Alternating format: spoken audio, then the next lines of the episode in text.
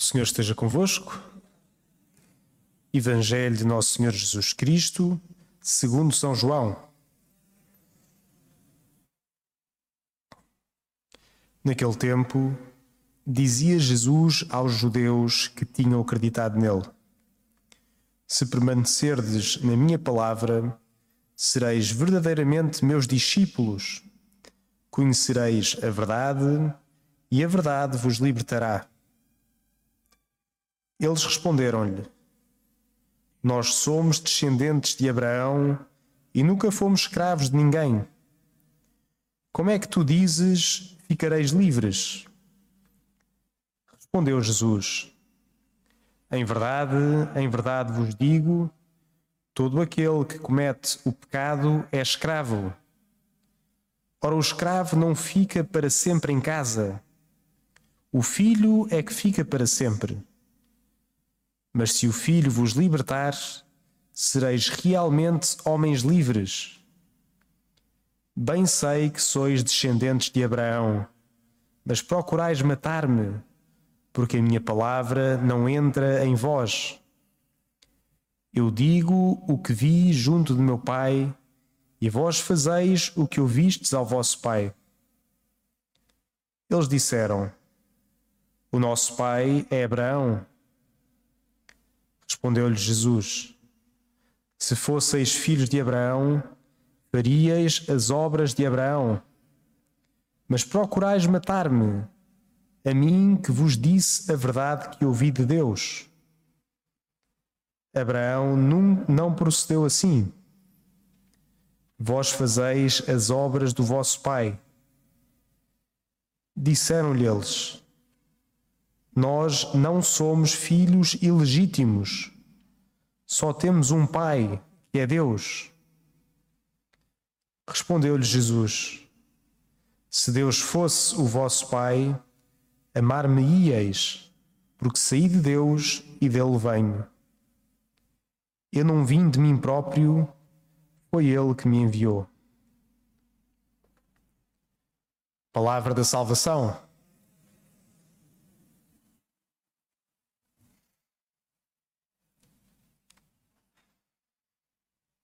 Então continuamos nestas contendas entre Jesus e os judeus, em particular os fariseus e os doutores da lei, que vem na sequência daquilo que ouvimos já este domingo, logo depois daquele evangelho em que procuravam pôr uma armadilha a Jesus, depois seguiram-se todas estas trocas de palavras que os judeus foram fazendo com Jesus. E nós aprendemos na catequese desde pequenos que Jesus é de verdade o Redentor. E o que é que isso significa, Jesus ser o Redentor?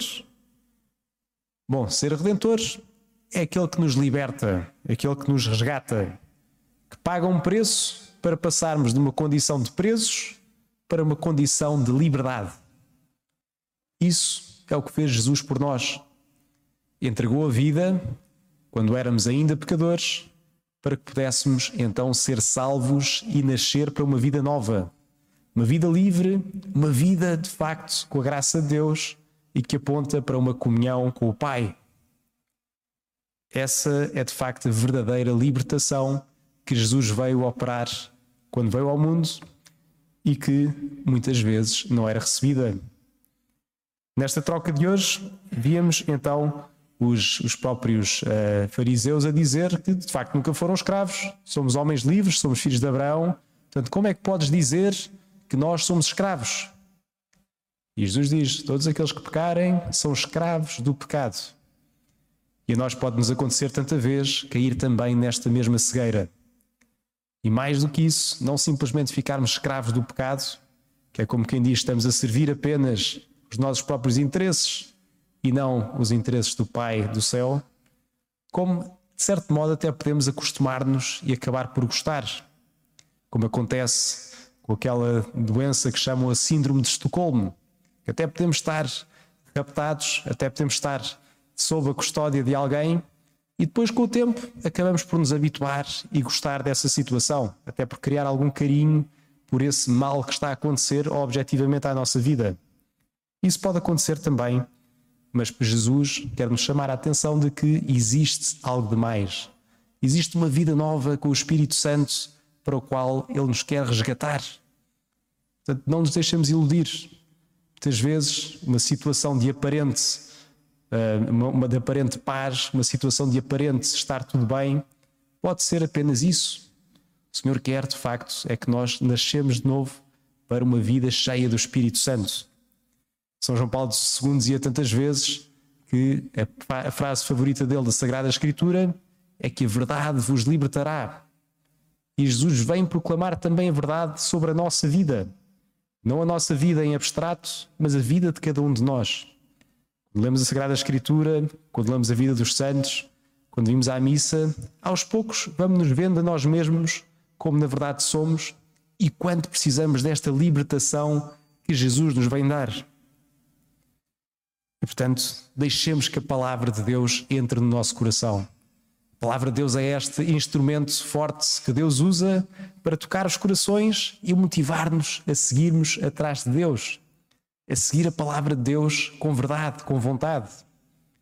Aliás, como aconteceu na primeira leitura que hoje ouvíamos de Sidraque, Misaque e Abdenago, estes jovens israelitas que estavam também eles presos, objetivamente presos, não havia dúvidas, do rei de Nabucodonosor, e que seguindo a palavra de Deus que dizia que não deviam prestar culto a mais nenhum Deus, então recusaram-se a prestar o culto ao, ao próprio rei Nabucodonosor, sob depois a pena de, claro, serem lançados na fornalha ardente.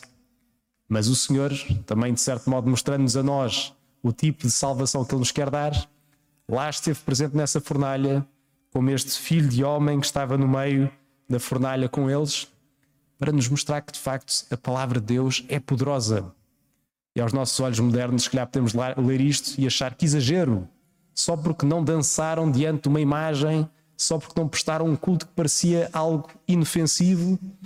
Mas não, a palavra de Deus é viva e eficaz. E se de facto a ouvirmos e se deixarmos que ela nos transforme, então de facto vamos ser livres com uma liberdade muito maior do que aquela que se calhar alguma vez já possamos pensar. Um santo é de facto também um homem livre. Alguém que sabe que, muito bem, eu conheço as consequências, mas eu vou optar por Deus porque nele é que está a vida eterna. Então, peçamos ao Senhor nesta missa que nos ajude a crescer nesta liberdade verdadeira para optar sempre pela sua redenção, seguir a sua palavra, que nos transforme e que nos leve cada vez mais perto da vida eterna. Seja louvado nosso Senhor Jesus Cristo.